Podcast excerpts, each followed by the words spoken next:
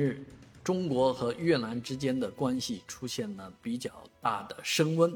啊，我们在这个过去的这个描述关系描述上更进一步。啊，中越之间因为领导人的访问，啊，将会有更多实质性的一些举措。而在这个规划当中呢。啊，这一次的联合声明当中已经宣布了相关的一些铁路建造的计划，而且明确说明是按照标准轨来建设。啊，其中从老街经河内到海防这么一条东西向的铁路呢，啊，非常引人关注。啊，甚至有人说这条铁路的建设呢，将会影响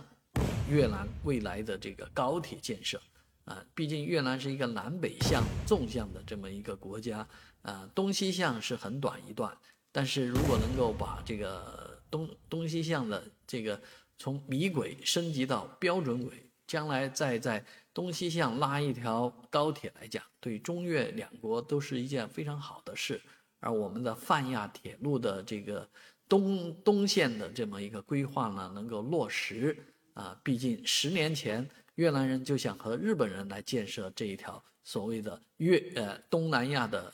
新干线，但是时至今日没有建，所以还得等中国的铁建，啊，中国人把高速铁路带进越南，而我们呢，将来从国内驱车啊坐高铁去胡志明，去越南的海边可能会更加的方便。